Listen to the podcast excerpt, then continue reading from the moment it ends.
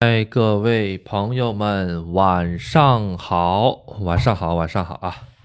啊，咱们今天呢是星期三啊，星期三啊，星期三呢，这个直播真的是好久不见了啊！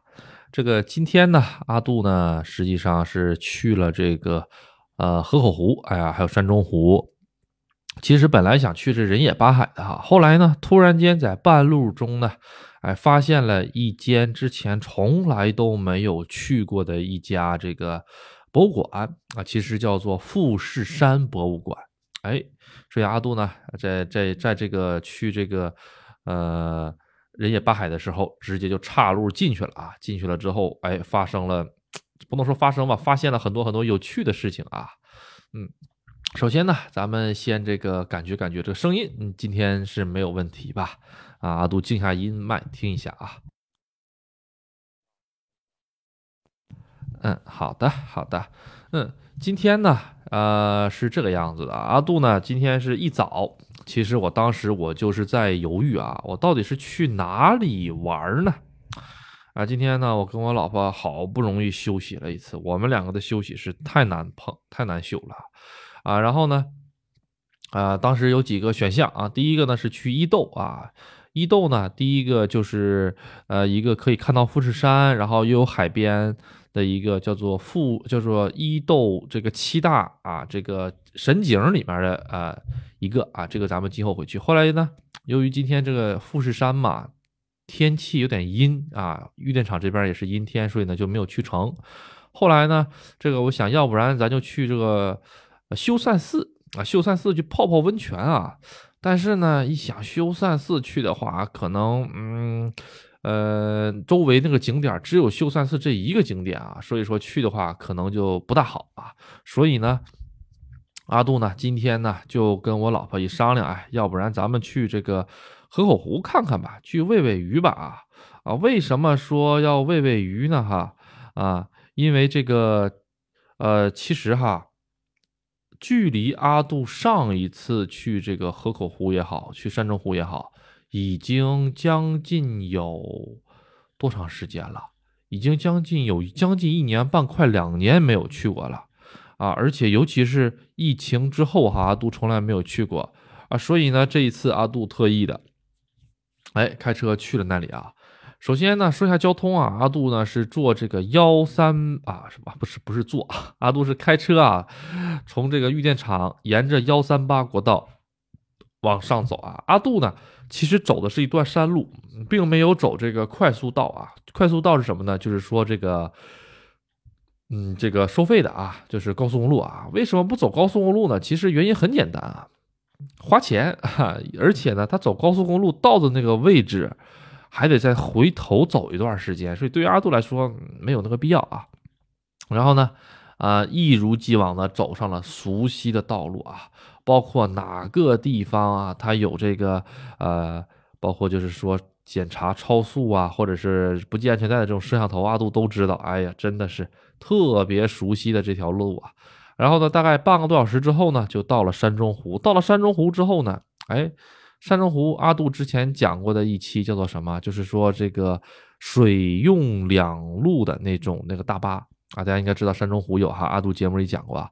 今天正巧被我碰见了，哎，碰见了什么呀？啊，碰见了呢，他这个呃，正好是过来了啊。为什么叫过来了呢？就是说是。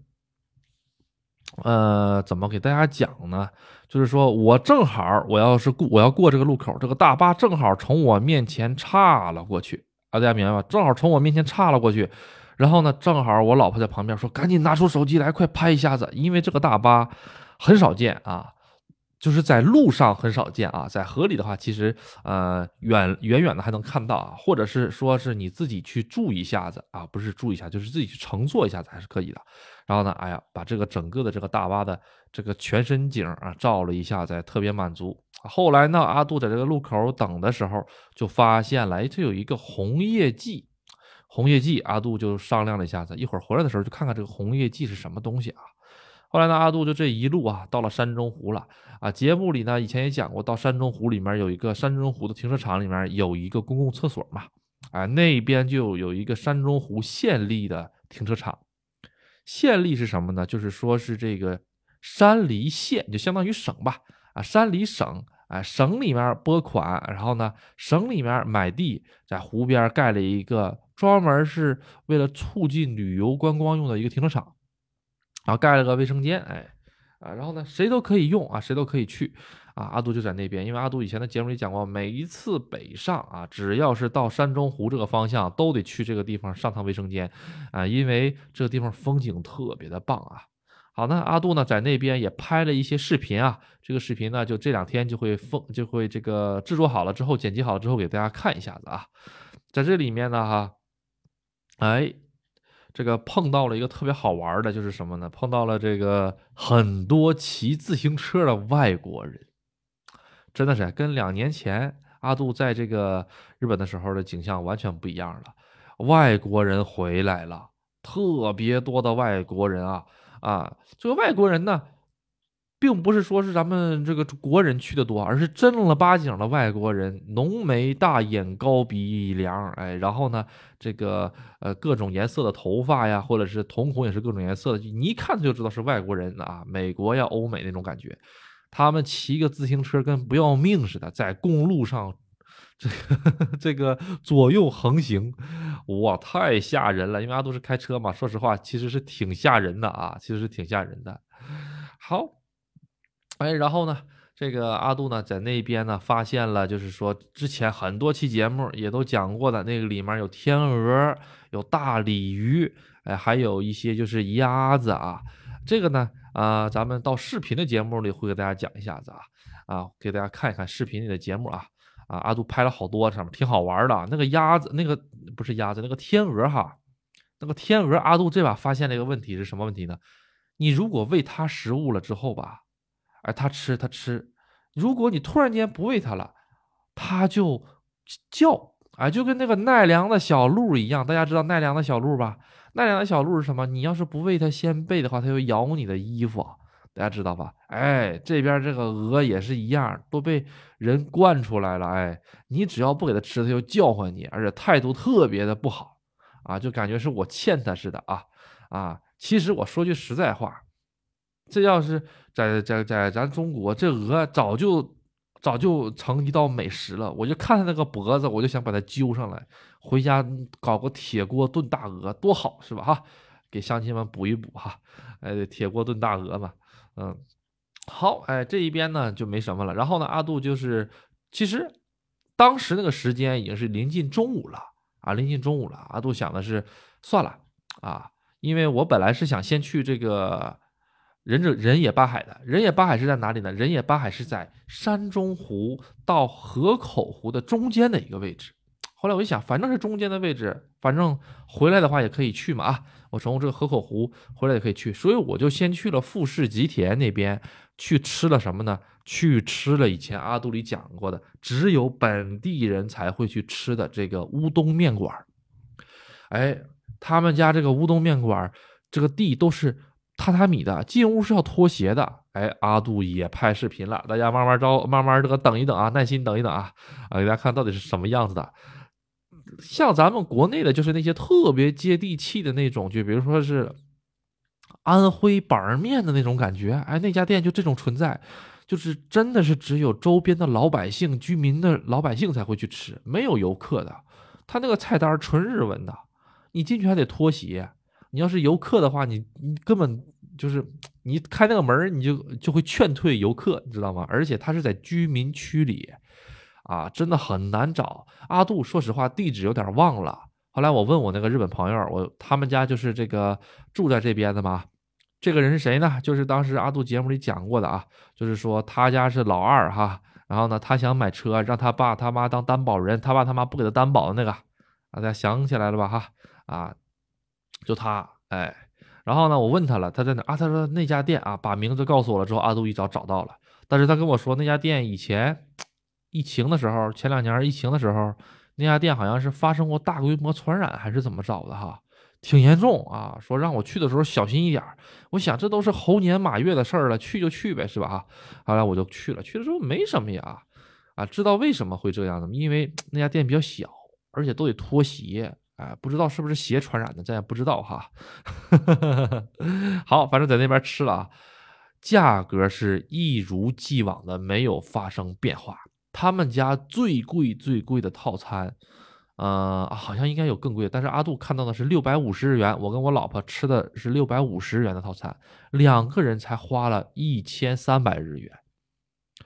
啊，大家可能不知道啊，一千三百日元在这个外面随便找一家饭店吃一个中午的一个饭，基本上就是一个人的价格，而且还是吃很朴素的那种啊。很朴素的那种，你要是在奥特莱斯里面，这个就是最低配、最低配的东西了啊！奥特莱斯里面也有美食城嘛，这个价格真的特别感动我啊！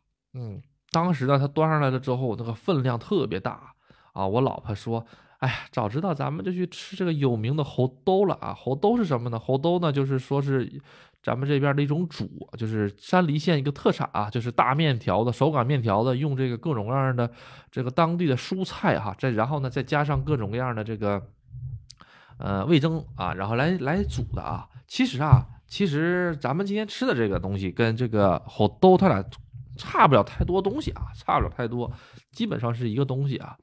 我老婆当时还在埋怨我，哎呀，你这个东西看着就不好吃。后来当她吃到了嘴里之后。真好吃，哎，真好吃！他们家就是给人一种特别朴实的味道，朴实的味道啊！我老婆还说，这家店如果开到玉电厂里，肯定能火啊，这是百分之百的。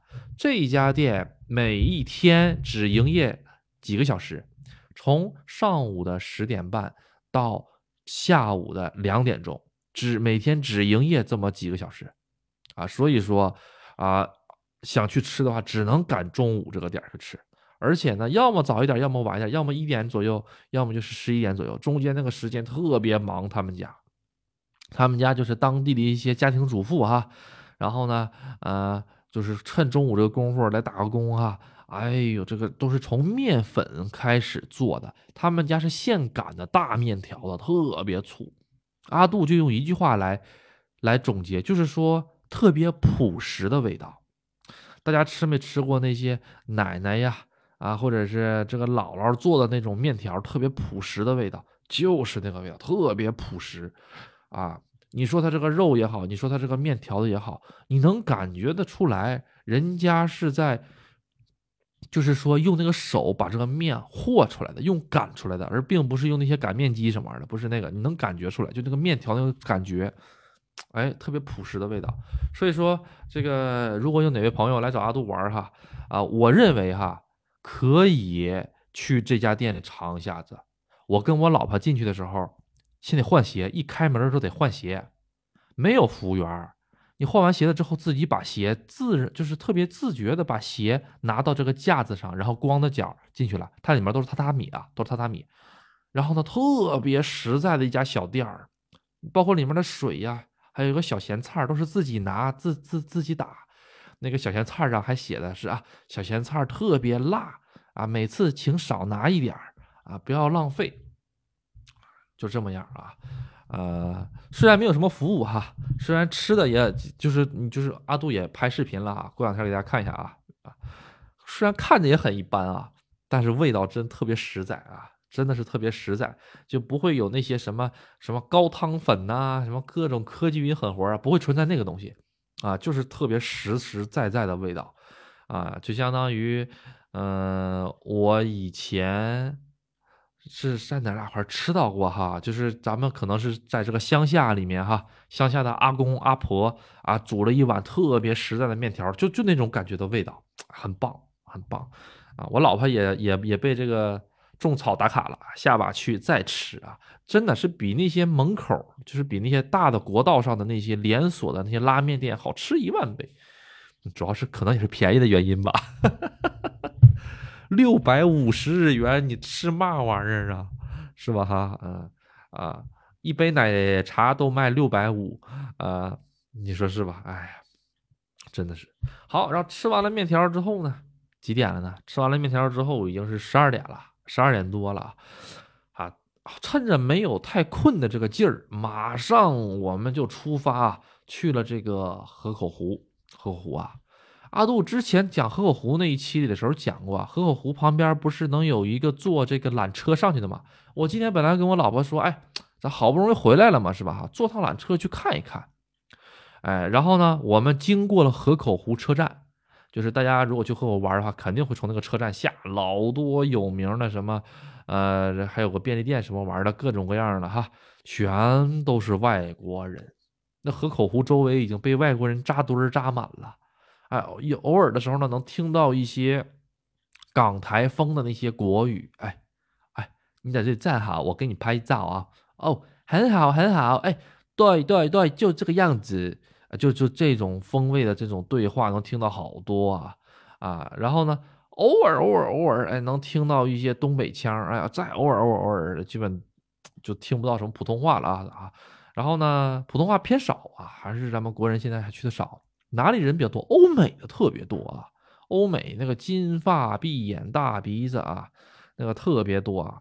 然后呢，这欧美人真的是我跟你讲，骑自行车胆儿老大老大了。因为在去河口湖的那个路上的时候，他那个环湖，它有两个地方，一个是。呃，就是阿杜是要去湖的北岸嘛，因为北岸的那个大石公园，大家肯定都知道，大石公园是看富士山的地方嘛。一会儿阿杜也去了，一会儿再跟大家讲啊。你去那个北岸的话，有两个方式，第一个呢是沿着湖畔走，它有个隧道，然后呢旁边湖畔旁边全部都是那些酒店啊，温泉旅馆也好啊，酒店也好，一看就很高档啊。要么你就是直接走从这河口湖大桥。哗，直接跑到对岸去。阿杜呢，这个在市里走了。我是在哪儿走的呢？我是吃完了那个面条子之后呢，直接从这个富士吉田的市里面插过去了。所以呢，阿杜在这个富士吉乐园，大家知道富士吉乐园吧？啊，就是那个鬼屋很有名哈，说是什么真的医院改的啊。这个那那个阿杜也不懂啊。阿阿杜，我跟你讲，阿杜胆儿又小，身子又又这个弱哈，啥也玩不了，去那儿只能干瞪眼了。真的，所以我就从来没去啊。那过山车，我就看那个玩意儿，我算了吧，我不想把我昨天晚上乃至前天晚上吃的东西吐出来啊。这 这鬼屋，阿杜也这个胆儿小，我也不敢去啊啊。对，咱这咱咱这个就不不不不逞能嘛。我跟我老婆就就没就没去啊。但是呢，我们在路过富士急的时候，就能够从这个。啊，车窗边就能听到他们坐过山车的那些人的尖叫声，啊，就这么喊，哎呦，那是多惨呐！真是没事花钱给自己找罪受哈，啊，真的是啊，心惊胆战了之后呢，然后再去吓唬你一下子，那寻求刺激的方式真是不一样啊。阿杜还是比较喜欢在湖边喝喝咖啡呀，啊，可能是年纪大了啊，玩不了这么刺激的项目了。耗子继续走了，因为我是从这个市里边过去嘛。因为那那家吃那个面条那个小店呢，它是深深的藏在了居民区里面。我就是我本来没找到那家店，那家店也是乌，也叫什么什么乌冬店哈。我在谷歌地图上搜乌冬店了之后，找都找不到他们家，为什么？太小了，明白吗？后来我一我一问他们这个。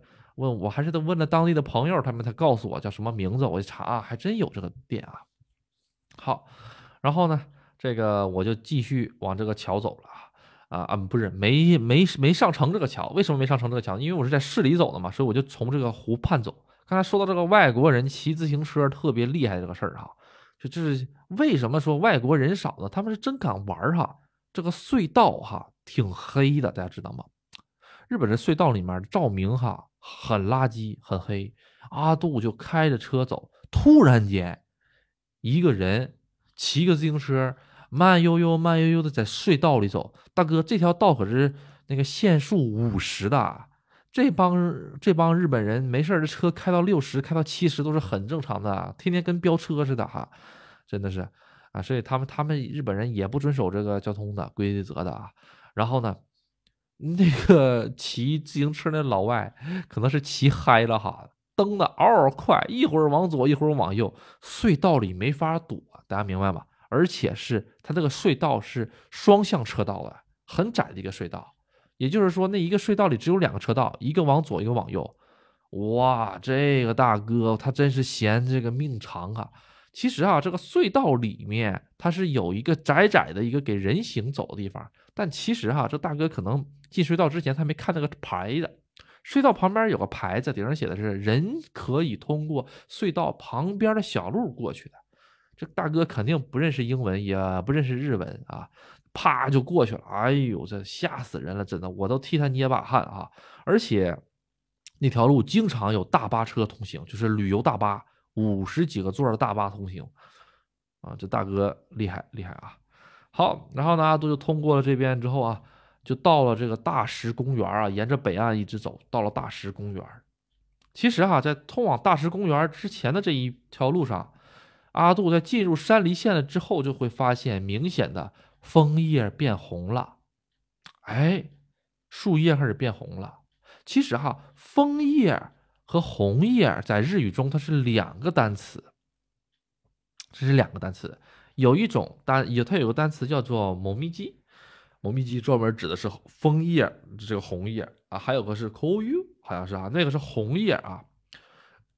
阿杜应该没说错吧？说说错了来指指正一下阿杜。他们两个是两个单词，一个是专门指的是红色枫叶，另一个指的是其他的树叶变红了这种感觉啊。哎，它这两种都有，现在道路上这两种感觉都有啊。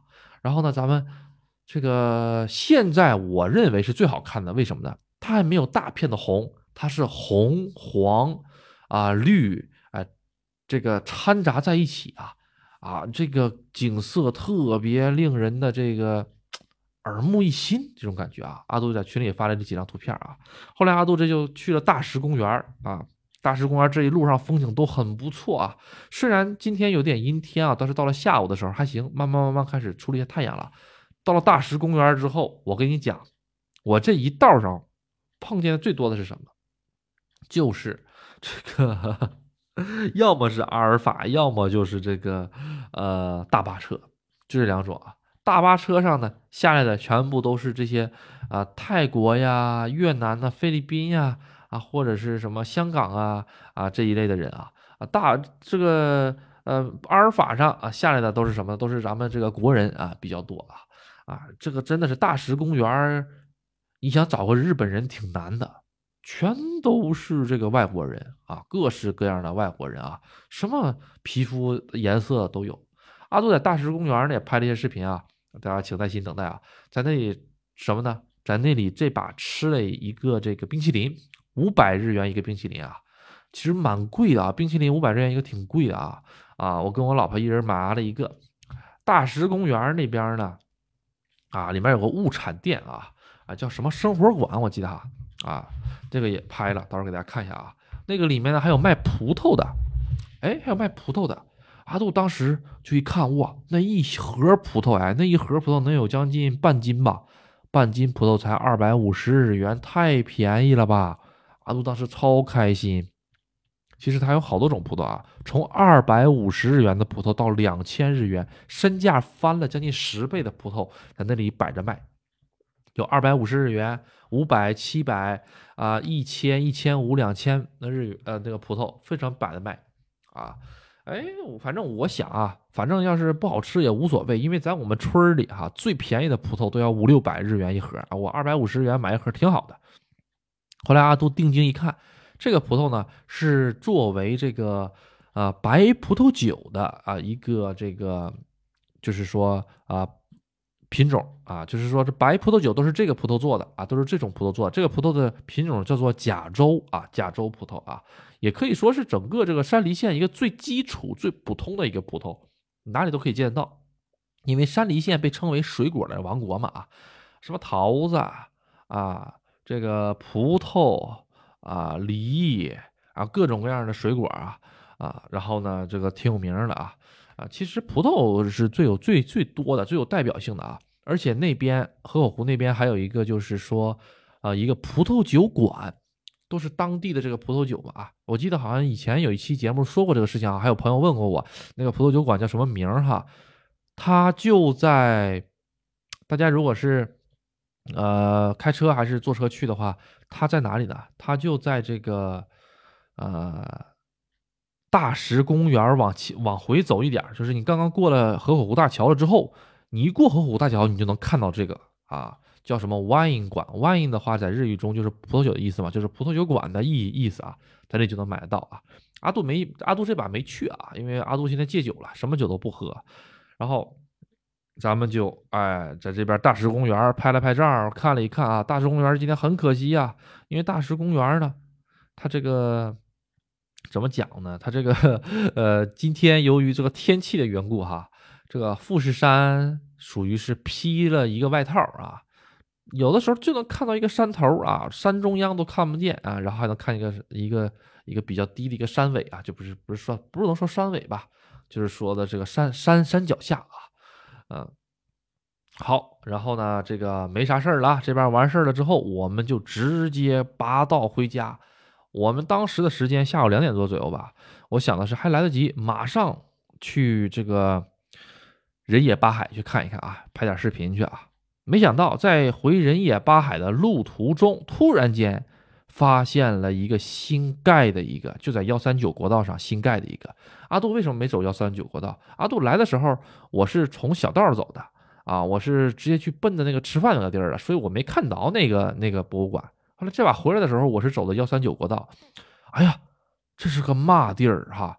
当时哈，它这个地方有点远啊，都有点看不清它的全貌。但是它的停车场巨大无比，而且旁边还有那些能够停大巴的那些专用大巴停车场，大概有大概能停个十来台大巴。我一看这个地儿就了不得。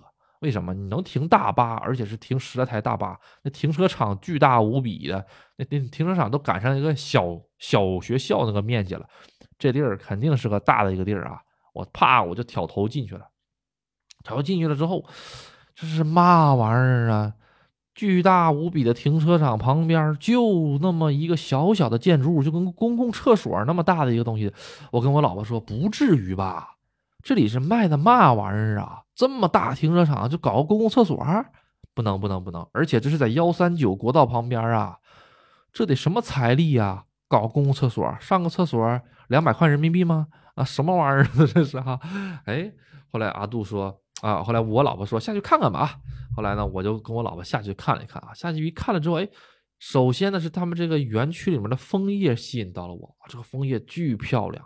红透了，然后呢，有一个小径，哎，枫叶小径，哎，然后呢，阿杜就沿这个枫叶小径走啊走啊走啊走，就走到了相当于公共厕所那个地方。定睛一看，你猜啥？那个地儿它不是公共厕所，那个地儿是一个叫做古民宅咖啡。哇，古民宅咖啡是什么玩意儿？这大家可能理解不了啊，我简单说一下子，就是把以前北京四合院改成咖啡厅，大家理解了吧？哎，就是古代啊，不能说古代吧，几百年前的日本的这种古古代的时候，也不能说古代吧，啊，也能说古代吧，就说古代吧。几百年前日本这古代的时候的这种民家，给它改成了咖啡厅，在里面喝咖啡，哎，享受这么一个过程啊，这么一个地方，就相当于你在老北京四合院里面啊吃爆肚喝咖啡一个样啊，爆肚就咖啡啊，真是挺好啊。好。哎，然后呢，阿杜这就完事儿了。阿杜定睛一看，哎呀，这咖啡馆儿，这这这几点呢？这我赶时间，算了，我不喝咖啡。阿杜刚要跟我老婆回头，这个上车，这个回去的时候，哎，突然间看见个指示牌儿，指示牌儿里上写了一个富士山，然后呢，后面一大堆片假名。后来阿杜一查，这个片假名是什么呢？博物馆的意思，啊，可以翻译成博物馆。也可以翻译成美术馆。阿杜这一想，哎，富士山美术馆、富士山博物馆，哇，这名儿挺敢起哈，跟那个香根博物馆似的，名儿挺敢起呀。而且这么大停车场的话，以阿杜的感觉，这估计是个县立的。县立的是什么呢？就是这个省里头啊，搞的一个重点一个旅游文化项目。我想，那好，那咱就去看一看哈。阿杜呢，就沿着他这个指示走了两百多米。为啥走两百多米？他这个停车场太大了，嗯，走两百多米了之后啊，终于上了个台阶，发现到了一个地方。它整个是在一个公园里面啊，全部大的树林啊，哎，突然间有个门这个门半开没开，我看也没有人进去的那种感觉啊。当时其实阿杜还是抱有这种质疑的，这是不是今天休息啊？因为停停车场巨大，也没有几台车哈。我就进去了，进去之后发现哎开着门的。当时呢，我也不知道这里是什么设施啊，只不过刚进门了之后呢，门口呢它有一些这个富士山的特产店啊，卖一些富士山特产。然后旁边呢还有一个。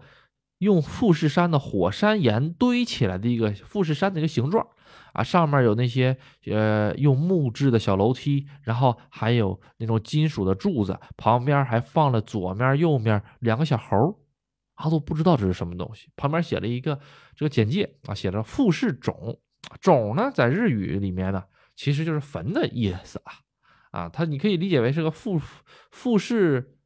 土丘的啊，富士石头包，你可以这么理解啊，它是什么呢？它其实哈是，呃，其实阿杜说个实在话，这个里面它有很多讲究，跟佛教也好，跟这个富士山的这个信仰也好，跟神道教也好都有关系啊。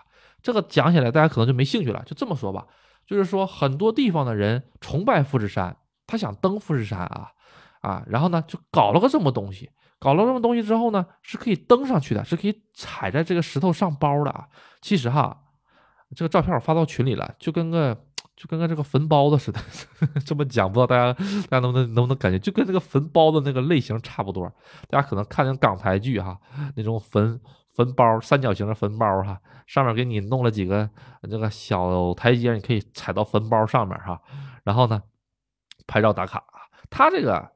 啊，咱以咱们中国人的这个传统的这个文化来看的话，这个东西，哇，你在人家坟包子上你站着，这是什么感觉是吧？哈，你这你这脑子是不是有病哈？但不一样了，日本这个东西，它虽然叫冢，但是它不是这个坟包，它就是说，呃，一种就是说大家呃比较喜爱富士山，或者是呃信仰富士山，然后呢，把它作为一个就是说呃精神象征，大家可以。可以可以把它看作为富士山的化身的这种感觉啊！如果有有说错的朋友啊啊，欢迎来纠正阿杜啊啊！因为这个东西确实牵扯挺多了。阿杜到了这个富士山文化馆了之后，我就直接去奔这个呃前台小姐姐，我就问前台小小姐姐，咱这地儿是干嘛玩意儿的？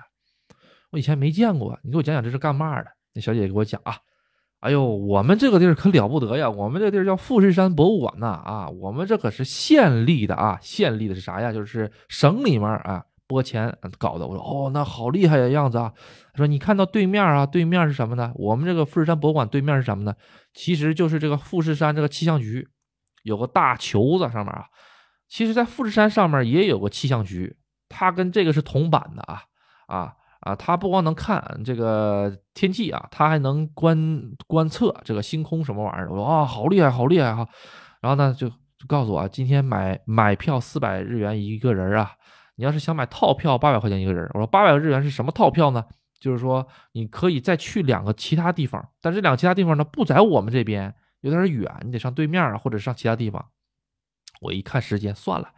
先看看这个是什么玩意儿吧，因为他说的那个像气象球一样那个巨大那个圆的那个哈房子上面顶个圆的那个东西，那个阿杜以前走幺三九国道的时候就会碰到过，我大概我知道那那是个什么玩意儿。啊，基本上就是跟气象有关的哈，啊，或者是这个观察什么星空啊，基本是跟那玩意儿有关的哈。阿杜这个东西啊，其实就是一个科学啊、教育啊、科普教育的一个地方啊。阿杜这个年纪还，我感觉还现现在不用太科普了哈。我说我就没太在意这东西。然后呢，他就说这个这个富士山博物馆呢，主要讲的就是富士山的一些文化啊，然后呢，跟富士山有关的一些。东西，比如说是呃，他以前喷发的一些地方啊，或者说是啊，古代的日本人是怎么登富士山的？哎，我他一提古代日本人怎么登富士山，这玩意儿我就感兴趣了哈，啊，是吧？啊，因为阿杜还没登过富士山嘛，我先学习学习嘛，是吧？哎，好，这个我就花了四百大洋进去了，这四百日元呢，阿杜今天特别糗哈。今天 忘取钱了，这钱包一共才两百多日元哈！一想不行，这得留得上自动贩卖机买瓶水喝呀，兜里没现金了怎么办？哎，他们家可以用支付宝、微信，给我感动的要命啊！哎呀，赶紧掏出了我的微恰头啊！我就跟他说啊，微恰头，微恰头，微恰头是什么玩意儿呢？就是这个微信的这个啊日语发音啊啊微恰头，哎啪啪啪，给我搞了一下子，我跟我媳妇儿一共花了八百日元啊啊不到四十块钱，二十多块钱一张票，我俩进去了。进去了之后，第一个项目是什么呢？就是说它有一个 VR 啊，它这个 VR 其实不能叫做 VR，其实叫做 AR。VR 是人要戴着眼镜还是什么玩意儿？它 AR 的话是人身临其境啊，然后用投影仪打的，把我们带到这个小房间里哈。小房间那个门一关，哎呦，灯一灭，哎呦，突然间头顶上哈，我特别大字符的什么 Panasonic 什么玩意儿，松下的这个投影仪。一二三四五六七八八台或者十台投影仪在上方，这个屋子不大，这个屋子呢，也就是像咱们小学的那种标准教室的一半的大小啊，啊，大概七八个人进去了啊，同龄的不是同行的呢，也有一些年纪大一些的这个日日本的老奶奶，他们呢就有凳子在后面坐的，人家告诉我们看的时候要要站在中间看，因为这个房间是三百六十度投影的。啊，除了头顶上，除了头顶上以外啊，啊，包括地面、四周的墙都能投影。我跟我老婆在里面看了，其实这个呢，阿杜也用这个，呃，大疆的那个那个运动相机也拍下来了。但是呢，运动相机拍它的时候，可能是因为投影仪会有一些光谱的原因啊，这些运动相机拍的时候总是会有一些一些光，或者是它有一些问题啊，所以拍的不是太好。讲的是什么东西呢？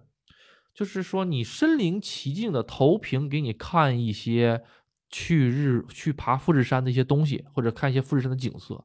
那个富士山特别的巨大，就在眼前。大家知道这个迪士尼里面它有一个飞跃巅峰吧，还是飞跃地平线还是什么？或者是其他的一些游乐项目上不都有那种吗？咱们在这种巨大的球形的一个荧幕前，坐在那个机器上，然后哇哇。就身临其境那种感觉哈，其实就跟那个很像啊，只不过呢你是站着的啊，没有人把你吊起来或者是给你吹风什么的啊。然后呢，呃，就是给大家模拟一下这这个登山的时候一些东西啊。最好玩这个细节是什么呢？就是说他在模拟到这个山上的这个登山者会遭遇到一些嗯这个变化莫测的天气的时候，突然间屏幕上显示出来了啊，投影出来投了什么呢？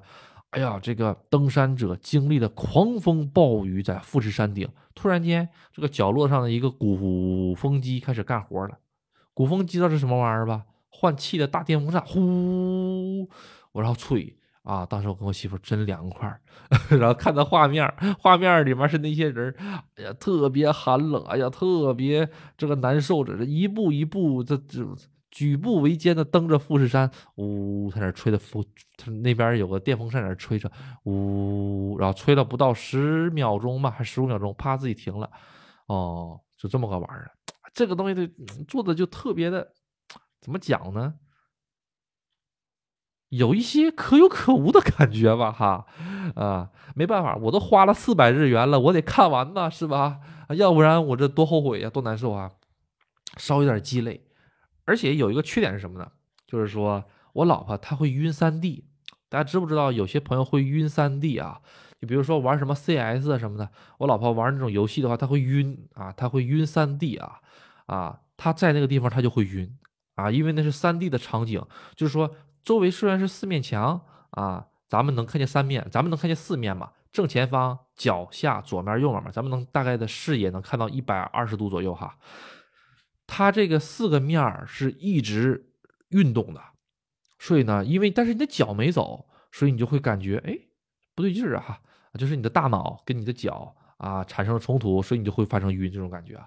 看完了这个东西之后呢，啊感觉一般吧，一般。但是我个人觉得哈，因为阿杜已经看富士山看的腻腻歪歪了，都看了多少遍了。对于来游客的朋友们，一共是十二分钟哈，来游客的朋友们。这个景点儿，哎，其实是个蛮划算的景点，哎，四百日元，二十块钱，能让你在这里玩一玩，还不错啊，而且能玩挺长时间，能玩两个点、三个点。为什么能玩这么长时间呢？就是说这个看完了之后，它后面其实还有其他的场馆，这个整体面积不大啊，但是呢，它有些东西讲的特别细，特别细啊。就比如说古代日本人他们登富士山的时候，他们会怎么办？啊，他们会穿什么衣服啊？还有很多是朝圣的啊，阿杜在群里发了一件白颜色的衣服，啊，白颜色的衣服各种各样的图案啊，有红的啊印记，有黑的印记，捣鼓的跟那个古代的那个古装片的那个死囚穿的那个白衣服似的，上面沾满了血，什么？乍一看跟那玩意儿似的哈，那其实不是的。他那个上面什么？他那个玩意儿就是你到达了几何墓了之后，把这个印章盖在你的纯白的衣服上面，就是作为你的证明，证明你去过那里的那件衣服，白衣服就是现在版的那个白衣服，有的卖，门口有卖的，一万多日元，五六百块钱一件白的，纯白的啊，上面会有一个固定的巨大图案。你穿那个衣服到那个地儿了之后，然后啪卡个章，然后说啊你来了怎么着怎么着，就跟这个富士山五合木上卖那个木头棍儿一样，那个木头棍儿不是上面会用那个呃怎么说呢，像烧铁那样给你烧出一个印记来嘛哈，其实是一个道理的，就是给你留下来一个印记，而且这个印记不会那么简单的这个呃磨灭掉啊，呃日本嘛就有这个喜欢嘛，就是喜欢收集印章啊。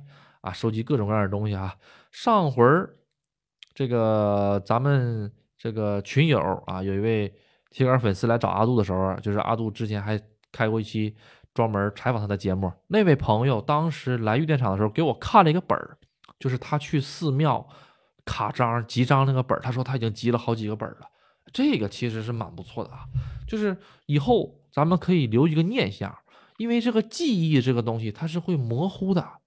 大家明白吗？就比如说是过了十年、十五年之后，有些记忆会模糊，所以为什么会有照片儿的东西的存在？为什么会有这个呃各种各样的这个就像是留个物证一样？大家明白吗？包括这喜马拉雅阿杜的初衷也是给我自己留一个物证啊啊！他千万别倒闭，倒闭了之后我的物证全没了啊！呃。就是阿杜的初衷也是嘛，想记录在日本的这些东西啊，以后二十年、三十年之后一听我自己的，哎呀，好好玩，哎呀，挺好玩的哈，我以前还干过这种事儿呢哈，啊，挺不错的哈，哎，日本它就是这个样子，所以我也推荐大家可以留些物证。阿杜现在去的所有的景点的门票也好，然后呢，凡是带有纪念性的、会有日期的，我全部都留下来了。啊，我跟我老婆好好的留下来了之后，会放到一个专门这个文件夹里啊。跟我老婆一翻，一看，哎，这是咱们几月几号去的哪里哪里哪里哪里哪里。然后一翻手机相册啊，确实是，哎，拍了这个这张照。这个呢，就相当于一个记忆的书签儿一样，在脑海里啊，因为这个记忆是会忘掉的。好，阿杜喝口水啊，这一口气儿干了四十多分钟。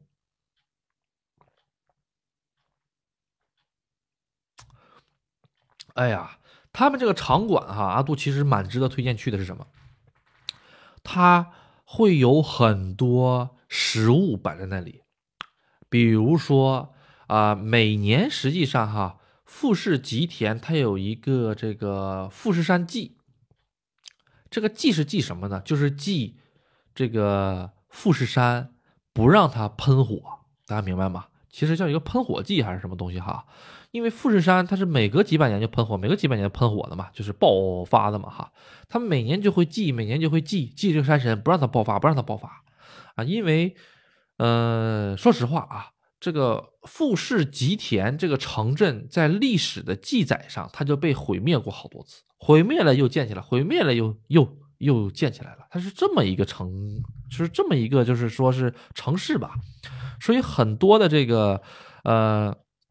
就是说，以前古代登富士山的人，他们不像咱们现在啊，知道啊，这个是火山爆发。火山为什么会爆发呢？啊，因为什么地壳运动啊，岩浆什么，咱们现在都明白。古代不知道吧？古代就知道啊，这是神怒了，这是神，哎呀，不满人间了，哎呀，我们得，哎呀，我们得上去这个奉纳啊，我们得这个奉献啊，然后呢，让神息怒。古代人是这么想。所以说他们才会穿这种纯白的衣服啊，然后呢，然后上去了之后呢，还要卡大印章的啊，然后每年还要搞这种山神祭呀什么的，各种各样的。然后包括你登富士山的时候，古代的时候是要上精进池先洗，先洗澡，洗完澡之后换一身白衣服啊，然后呢带上那些就是登山那些东西。他们以前登山是从伊和木开始走的。其实伊和木之前还有几个地儿，那登一次山的话，大概得得十公里多一些啊。咱们现在直接坐车干到半截腰五合目了啊。其实富士山这个东西，阿杜了解的也是特别特别的肤浅。阿杜今天去了这个富士山博物馆了之后，发现它跟佛教、神道教。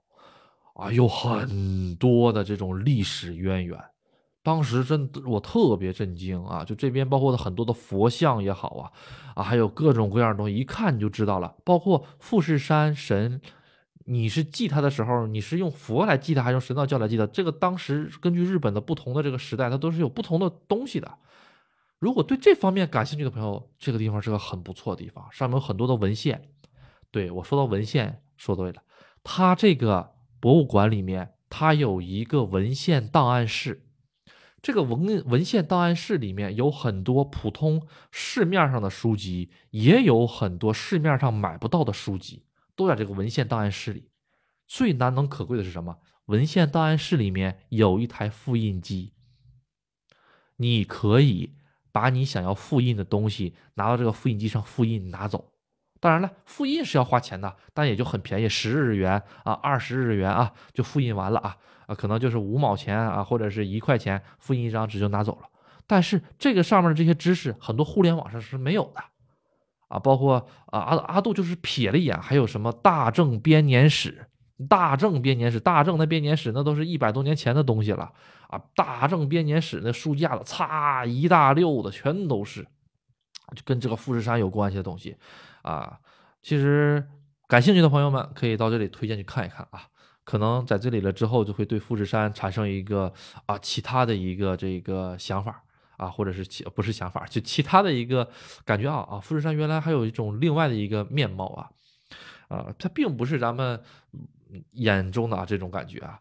好，然后呢，最后一个好玩是什么呢？就是说它这个里面。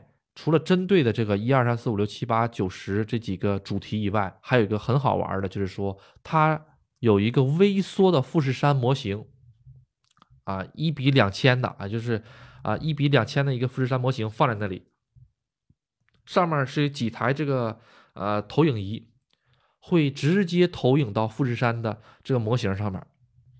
告诉你夏天的时候雪是什么样子，它以前喷发的时候是什么样子，特别好。然后在这个底下，它有一个可以互动的屏幕，这个屏幕上面它有很多的这个数字，比如说你要是点了这个五十二，哎，点了二十七，各种各样的数字代表的不同的这个什么，包括还有一个就是每二十分钟它会有一个主题，就是富士山的四四季，它也会给你讲富士山的四季是什么样什么样什么样的，因为它是。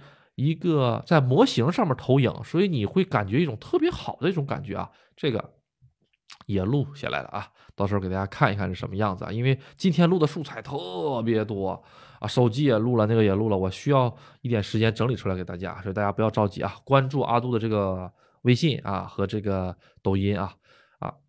说到抖音了，希望各位支持阿杜这个抖音啊，真的特别需要各位的支持帮助啊！这样阿杜才可以带着大家上外面去看一看啊！你现在不到一千人粉丝是不行的啊。然后微信呢是这个微信的视频号啊，也请各位各位多多关注我啊。插广告，阿杜说的这些东西呢，包括今天阿杜今天上这个河口湖也好啊，上这个博物馆也好啊，上山中湖河口湖转了一圈之后，给阿杜最大的感想是什么？你知道吗？就是公交车车站排队的人太多了。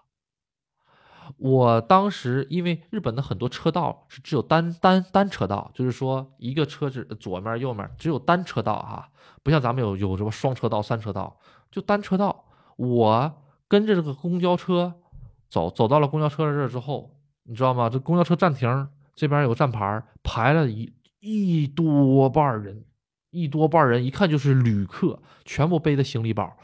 然后呢，一辆公交车没装满啊，不，不是不好意思，一辆公交车没装下走了，另一帮人没办法，挤不上去了。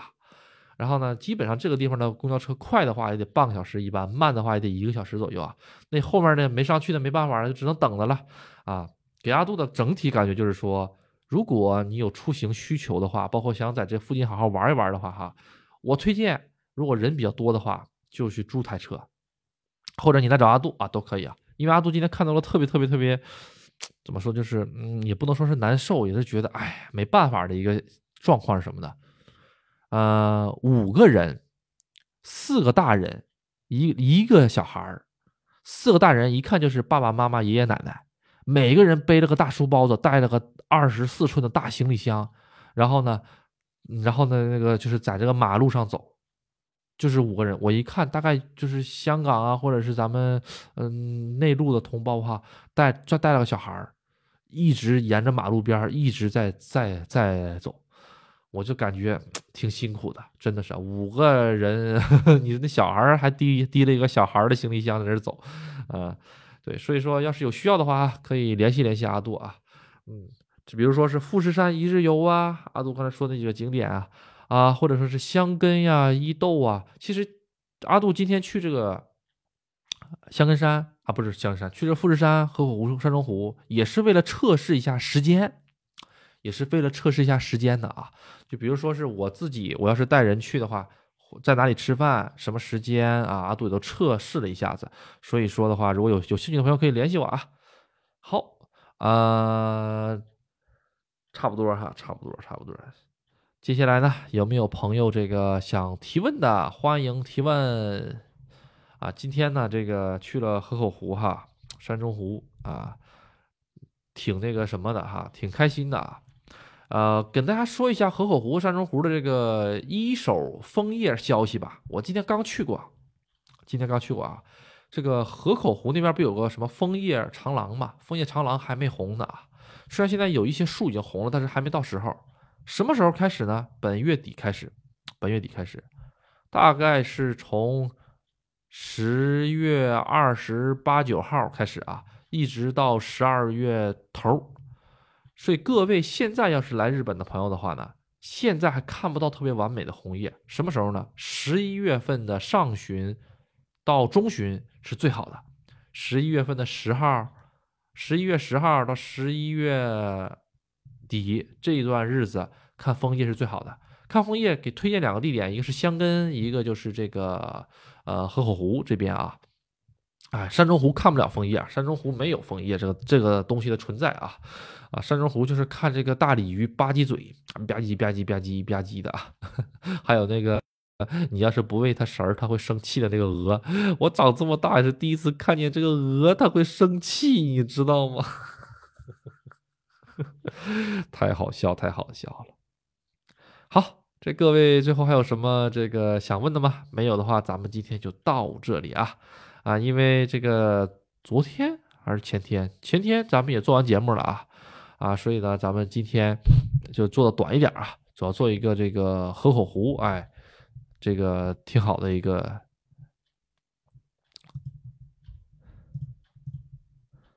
嗯，好，没有看起来没有什么问题啊。好，那这样子吧，今天呢，咱们就先简单的到这里，嗯，咱们下一期呢，咱们再见，拜拜。